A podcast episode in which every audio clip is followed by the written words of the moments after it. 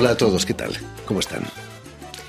Hace tres años, justamente tres años, el mundo entero se veía obligado a confinarse en su casa por culpa de, un bichito microscópico.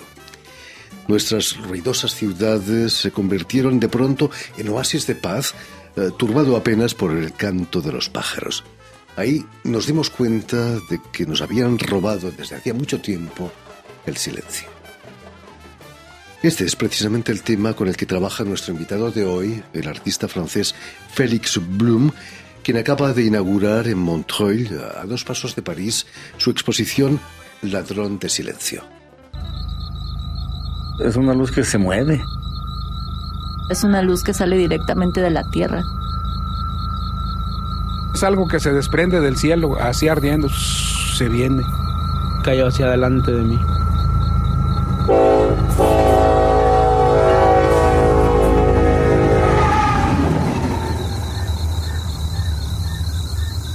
Y de repente vi que pasaron tres bolas de, lumbre de fuego. Como si fueran a chocar con las estrellas.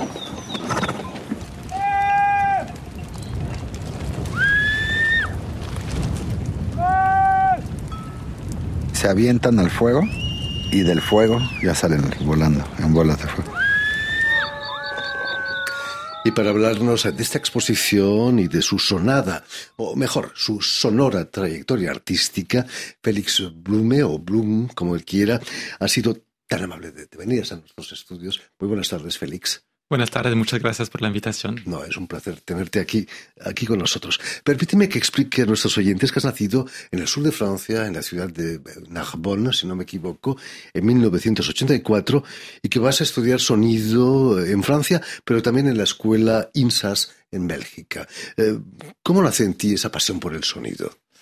Pues es siempre difícil saber cómo nace una pasión, cómo nace un interés. Yo definitivamente no fue una cosa del día a la mañana, no es que me desperté un día diciendo me encanta el sonido, quiero dedicarme a grabar sonidos el resto de mi vida, pero obviamente pues crecí en el campo, crecí en un lugar tranquilo, crecí pues donde podía escuchar muchos sonidos de naturaleza, de mi entorno. Sin duda eso pues fue una gran parte de, pues, de esta escucha de la infancia, de, de lo que pude escuchar cuando crecí. Y también creo que hubo un interés por la música en algún momento. Yo estudié percusión clásica y quería al momento de trabajar, de buscar una carrera profesional, trabajar en el entorno de la música pero no siendo músico. Entonces ahí me dediqué a, pues más bien estudiar el sonido. Y lo curioso es que poco a poco, al momento donde yo estudio el sonido, dejó de tocar la música, dejó de... Entonces me gusta pensar que el sonido, de una cierta forma, tomó el papel que dejó vacío la música, digamos. Eh, todo el mundo habla de la contaminación eh, lumínica ahora, pero pocos hablan de la contaminación sonora. Eh, ahí en tu Narbona natal no había mucha contaminación sonora, no imagino. Pues ahí donde crecí, en el campo, no, no había tanto. Obviamente en las ciudades y las ciudades más grandes, pues cada vez hay más eh, lo que llamamos contaminación. Obviamente siempre es muy importante, muy interesante preguntarnos qué es contaminación, qué lo, lo que no es. Eh, hay eh, esta, esta frase de John Cage que dice, cuando, cuando escuchas el ruido de la ciudad, pues no se vuelve ruido, se vuelve un sonido. Entonces, siempre es interesante pensar cómo escuchamos nuestro entorno, cómo escuchamos nuestras ciudades, estas contaminaciones sonoras. Y pues quizás la, la pregunta es más bien sí, saber cómo las escuchamos y dónde está esa escucha. Vas a viajar a Argentina, a Patagonia, donde vas a empezar a grabar sonidos. ¿Fue quizás huyendo de, de esa contaminación sonora o no? Pues en los primeros viajes que he podido hacer, que fueron a Mali, fueron a Argentina, fueron a varios lados de, América Latina, eh, me invitaban a trabajar en producciones audiovisuales. Yo trabajaba como grabador de sonido, como sonidista, como dicen en América Latina. Y entonces, pues, de una cierta forma, aceptaba los proyectos, pero no es que yo, eh, pues, decidía o decía, pues, me gustaría ir a tal lugar. Más bien, me dejaba llevar de una cierta forma. Y eso como se ha definido un poco mi trayectoria, es dejarme llevar por los sonidos, dejarme llevar por las invitaciones a viajar y ah, pues sí, estar ahí siempre atento, siempre escuchando, siempre con el micrófono puesto para grabar cualquier sonido. Hablas de escuchar, hay una diferencia entre oír y escuchar. Claro, bueno, es que tenemos las orejas abiertas las 24 horas, ah, sin embargo no es que todo el tiempo estemos escuchando, de hecho yo creo que pocas veces estamos realmente escuchando, muchas veces estamos así con muchos sonidos. Nuestro cerebro siempre va así a eh, enfocarse en un sonido, va a pues eliminar los otros, pero pocas veces estamos en esta escucha que es una escucha activa, ¿no? A veces pensamos que la escucha es algo pasivo, que tenemos que estar ahí recibiendo, pero yo creo que es muy importante pues estar eh, activamente escuchando y eso definitivamente es algo que hacemos muy poco. Esperemos que nuestros oyentes nos estén escuchando y no oyendo. Eh, tu primera pieza sonora es Tierra del Fuego, Las ovejas del fin del mundo, de 2012. Eh, cuéntanos, ¿cómo, ¿cómo, se siente uno en, en, esa Patagonia casi desierta, solamente en compañía de ovejas y pastores? Sí, pues fue sin duda una experiencia muy, muy, muy fuerte, más que nada porque pues eran de mis primeros viajes. Entonces pasamos dos meses ahí, yo estaba con un equipo pequeño de, de grabación para, para, un rodaje y uh, pues fue así, pues estar usando este territorio para grabar, escuchar, uh, recuperar, colectar sonidos de, de, este lugar.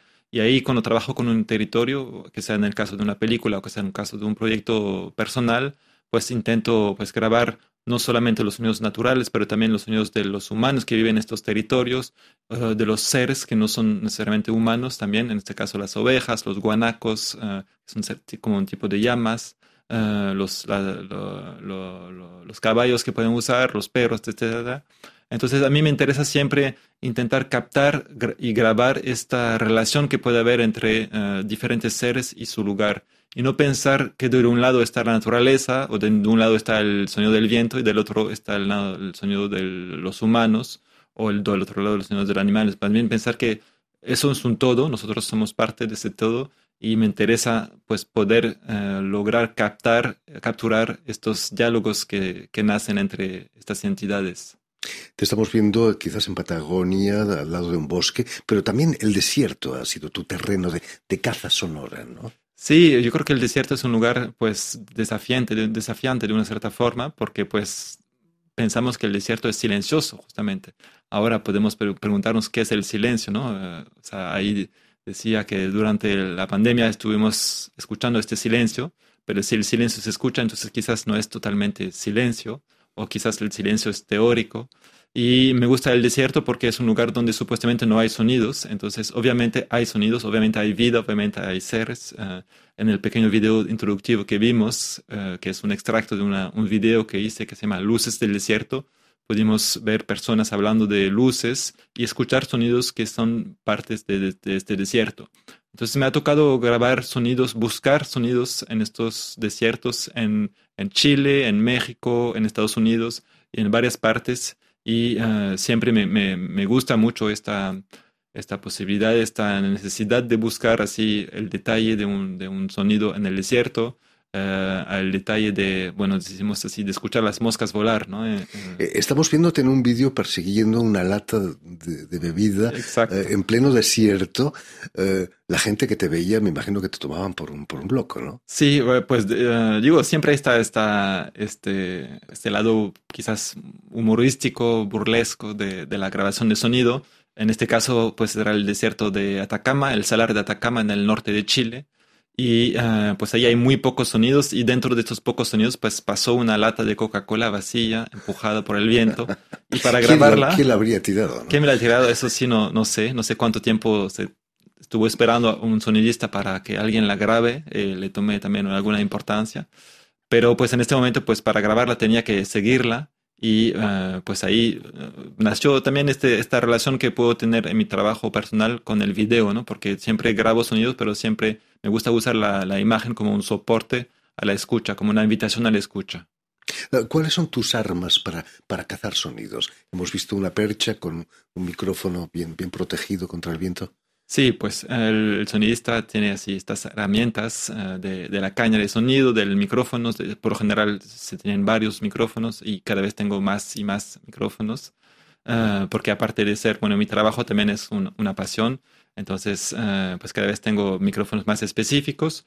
Pero básicamente es eso y una grabadora, ¿no? Grabadora, audífonos, la caña o un trepié o otras herramientas para poner los micrófonos. Y así es mi herramienta y también mi pretexto para llegar a un lugar. Muchas veces el hecho de tener este equipamiento, de tener estas herramientas, justifica el hecho que yo llegué a un lugar que me es desconocido, un territorio que no conozco, o con gente extranjera que, que no me conocen. Y el hecho de tener los audífonos, de tener los micrófonos, la, grabadora, es algo que dicen, bueno, pues estoy aquí para grabar sonidos. Y ahí obviamente pues empieza el diálogo, ahí puedo empe- empezar a conocerlos. Y eh, aunque no es que hayan visto todo el, todos los días un, un sonidista, saben que existe, ¿no? Saben que existe, a lo mejor lo pueden, pueden pensar que soy medio loco o medio esta figura del científico loco, ¿no? Eh, creo que un sonidista quizás de una cierta forma es como un cazador de mariposa, ¿no? Sabemos que existe un cazador de mariposa, pero no es algo que vemos todos los días. Digo, aquí en Issy-les-Moulineaux, en París, no vemos cazadores de mariposas, Como pero el sabemos que el existe. profesor Tornesol de las aventuras de Tintín. Sí, de una cierta forma, eh, aunque espero no ser tan tan loco como el profesor No, no Torresol. creo. Eh, precisamente eh, estábamos viéndote las, que las imágenes son importantes para, para tu trabajo. Estaba pensando que las grabadoras de hoy en día, afortunadamente, eh, se han reducido, ¿no? Sí, sí, sí. ya no son los ventaja. 13 kilos que pesaba un Nagra, esas Sí. grandes cajas magnetofónicas. Claro, las herramientas de manera general se han reducido, se han haciendo más ligeras, se han democratizando también, democratizado de una cierta forma. Hoy en día se puede grabar con una grabadora muy, o sea, muy portátil, muy barata. Obviamente va a tener sus límites, pero yo creo que eso de una cierta forma permitió a mucha gente llegar o acceder a esta grabación de sonido y por eso vemos una proliferación de gente que está grabando sonidos por el mundo entero.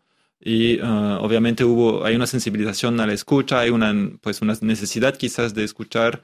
Uh, la pandemia seguramente ayudó también en, algún, en algunas cosas, pero sí me parece así muy bueno que eso yo creo que aplica al sonido y también a otras formas de artes, donde uno con la computadora, con así herramientas muy baratas, puede acceder a muchísimas posibilidades que antes era imposible imaginar.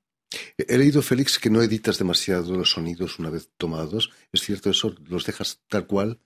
Pues eh, los edito, los compongo, pero no, no es que voy a trabajarlos, a, a tratarlos como lo podría hacer otra gente que trabaja, por ejemplo, con sample o con música o DJs, que van a usar el material sonoro para malear o para, para modificarlo de una cierta forma, o como lo hacen en la música electroacústica. En mi caso, yo eh, uso los, los sonidos como son más o menos, así como los he grabado. Eh, no es tanto por una cuestión de pureza, pero también por una cuestión que a mí me, me gusta más eh, la composición con estos sonidos. me gusta más invitar a una escucha de estos sonidos que sea diferente y para eso pues voy a componer, voy a editar, voy a mezclar, pero no voy tanto a distorsionar o bueno, no voy tanto a, a cambiar los sonidos eh, de por sí. Vas a ponerte en escena tomando sonidos como te veíamos hace unos instantes. Incluso vas a emular a Juan Sebastián Bach con sus suites, suites para violoncelo. Tú vas a hacer las tuyas eh, grabadas subiendo violoncelos a varios molinos de viento. Estamos viendo el, el afiche de la exposición en, en Arizona, creo, ¿no? Sí, eso es un proyecto nuevo que se presenta por primera vez en esta exposición Voler le silence aquí en Montreuil.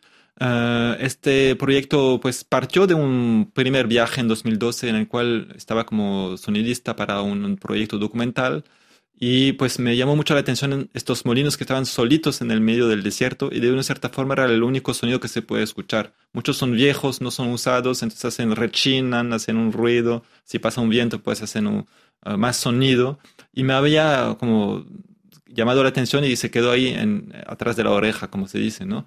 Y um, ahí el año pasado pues decidí darle una voz, darle una segunda vida a estos molinos que fueron instalados en algún momento por, para hacer bombas de agua, para sacar el agua y pues permitir uh, criar ganado en lugares muy secos como puede ser el desierto de Arizona.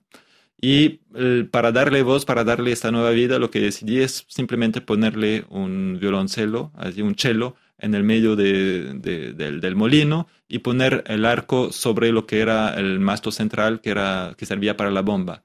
Entonces ahí cada uno de estos molinos pues se, se personifica de una cierta forma, se vuelven un poco los gigantes de Don Quijote y uh, ahí no lo estoy persiguiendo como Don Quijote, pero intento darle una voz, darle, hacerlo sonar. Entonces hice hizo con 17 molinos uh, a lo largo del desierto de Arizona. 17. 17 fue, fueron y cada uno pues hace estos conciertos efímeros. Uh, son principiantes, no son así tan buenos como Juan Sebastián Bach, pero me gustó esta idea de, pues, de estas suites de violoncel que, que están tocando ahí en el desierto. Y lo que estoy proponiendo en la exposición es una instalación video y sonora donde podemos ver estos molinos tocando los chelos y podemos escuchar esta orquesta de gigante tocando en el desierto. Extraordinario. Eh, El viento es fuente de energía, pero también de sonido, como tú nos muestras. Eh, Se te puede considerar como el inventor del arpa eólica. Bueno, yo no sería el inventor porque pues hay mucha gente que, que usa la arpa eólica desde mucho tiempo. A mí me ha gustado usar los materiales, los, elementos, eh, digo, naturales como fuente de energía. Es algo que he podido hacer en proyectos como en Tailandia, donde hice un, proyecto con 150 flautas de bambú dentro del mar y donde eh, pues eh, el movimiento de las olas del mar hacía sonar flautas. Eh, en México he podido trabajar con, gotas cayendo sobre tambores que hacían como también una composición con estas gotas, una composición percusiva en este caso. Y ahí en este caso pues usando eh, pues el, el- sí, el, el aire que empuja estos molinos para tocar el violín.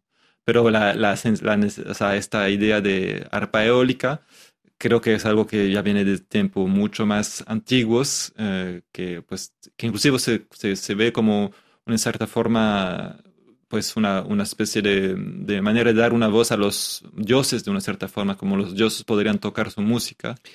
Algo Eh, difícilmente así. transportable a una sala de conciertos, ¿no? Si esperamos a que llueve, a que llueva para que los tambores Sí, suenen, es claro. difícil. Eh, en el terreno visual veíamos al inicio del programa tu vídeo Luces del Desierto. Eh, tiene mucho de inquietante, ¿no? Eh, esa luz que, que se acerca a nosotros eh, podría recordar la imagen de la muerte que no- nos han contado algunos que han pasado cerca de, de- de esa muerte, ¿no? Sí, todavía no he pasado por ahí, pero yo creo que la oscuridad tiene esta cosa inquietante. ¿Por qué tiene eso? Porque la oscuridad pues puede contener todo, ¿no? Cuando no vemos nada, podemos imaginar todo. Y ahí yo creo que es una fuerza también del, de lo soni- de lo sonoro, del sonido, es que no nos muestra nada, entonces podemos imaginar mu- muchas cosas. Digo, aquí nosotros, los, los espectadores, los auditores nos ven, entonces saben que yo tengo una chamarra azul, que tengo una, algo amarillo, saben más o menos cómo soy. Ah, si fuera por el rayo, pues podrían imaginarse así, unos imaginar que estoy de verde, otros que soy muy pequeño, que soy muy grande. Entonces, yo creo que eh, el, el sonido y tiene este, este punto en común con la oscuridad que nos permite imaginar. Entonces, pueden salir nuestros miedos, ¿no? De cómo tenemos miedo cuando somos niños, por lo general, en la oscuridad, pero pues también podemos imaginar muchísimas cosas ah, y el- al jugar con unas luces dentro de esa oscuridad, pues creo que también eh, uno se puede imaginar la muerte, otro se puede imaginar que es un tren, otro se puede imaginar que es una luz eh, pues fantástica que está llegando. A mí me gusta mucho despertar el imaginario de los auditores, de los especta- espectadores, eh, para que cada uno tenga un viaje singular, individual, que se haga pues de, de un, de un sonido, de un viaje, de una película eh, o de, de simplemente sí, un ambiente sonoro. Hemos hablado a menudo en este programa de la dictadura de la imagen. Eh, ¿Qué sería tu trabajo sin la imagen? Finalmente, has ganado premios como videasta, como con alguna de tus instalaciones, vídeo. Sí, sí, sí, he podido, bueno, he podido hacer piezas puramente sonoras, como fue el caso de esta primera que, que mencionó, del, de Tierra de. Fuego, pero hice varias después, con el, con, más que nada con el programa Arte Rayo, eh, aquí en Francia, eh, ahí donde pueden escuchar varias. Eh, pero siempre me ha gustado también usar lo visual como soporte al sonido. Por lo general en, audiovisual, en películas, en documentales, siempre se hace primero la imagen, después el sonido. Después vamos a editar el sonido, pero primero siempre, siempre, siempre la imagen. En mi caso, yo lo hago al revés. Yo parto de lo sonoro, parto del sonido y después voy a buscar cómo la imagen podría estar al servicio de, de este sonido, cómo podría invitarnos a escuchar, como es el caso, por ejemplo, de estas imágenes que vemos, que son parte de un- una película se llama Curupira, eh, eh, Curupira, Criatura del Bosque, donde vemos gente escuchando y al hecho de ver gente escuchando, pues nos invita a nosotros también a escuchar. Y yo creo que eso es lo que me interesa, es cómo usar la imagen para invitarnos a escuchar. Es una verdadera revolución contra la dictadura de la imagen, ¿no? Es un intento, es un intento. Todavía no, todavía no llegamos a la revolución. Volviendo a la exposición que acabas de inaugurar en Montreuil, en la Halle Bouchouchoul, si no me equivoco. Al-Bushul. Eh, ¿Es tu primera exposición monográfica aquí en Francia o no? ¿Ya habías hecho otras? En- sí, es la primera con tantas piezas, ¿no? Porque puedo reunir casi 10 años de, de piezas, eh, desde el 2012 hasta el 2023. Entonces fue realmente una, una pequeña retrospectiva a través de 10, 10 diferentes eh, trabajos, diferentes piezas, que, unas que son puramente sonoras, otros mucho más instalativas, eh, donde hice, por ejemplo, una, una, pieza que se llama Enjambre, donde tenemos 250 parlantitos reproduciendo cada uno el sonido de una eh, abeja específica. Hay piezas mucho más visuales como la de los molinos, hay unos videos sonoros como los de Sonsol, unos trabajos participativos que pude hacer en Chile que se llaman Los Grillos del Sueño. Entonces realmente permitió hacer un, una especie de diálogo entre, entre todas estas piezas. no mencioné todas, hay, hay más todavía. Eh, y con varios lugares, muchos de, América Latina, de hecho, eh, y, empezar a jugar con el espacio expositivo también para proponer un recorrido a través de estas piezas, a través de estos sonidos y a través de varios territorios que he podido grabar o, registrar o, eh, solo pues percurrir. Naturalmente. Eres casi más conocido en América Latina que en Francia, ¿no? Sí, sin duda. Empecé mi carrera personal o mi carrera de artista sonoro, empecé en México y poco a poco me fui a, varios lugares de América Latina, eh, a Chile en un principio, últimamente estoy mucho en, Brasil eh, y a otros países de América Latina. Y fue hace um, unos años, nada más, así como dos años, que empecé a hacer proyectos en Francia. Había hecho un par en otros países de Europa. Había hecho un par de exposiciones en España también, pero proyectos, proyectos, hace apenas dos años que realmente empecé a hacerlos. Yo creo que dicen nadie es rey en su país o algo así. nadie es profeta en su tierra. Exactamente, pues yo creo que también aplica aquí. Ahora eres profeta en su tierra. El público francés podrá descubrir tu trabajo en Montreuil, en esta exposición que va a estar abierta hasta el 2 de abril en la Halle Bouchoul, en la ciudad de Montreuil justo, justo al lado de París. Muchísimas gracias, Félix, por haber estado aquí. Mucho éxito aquí en Francia.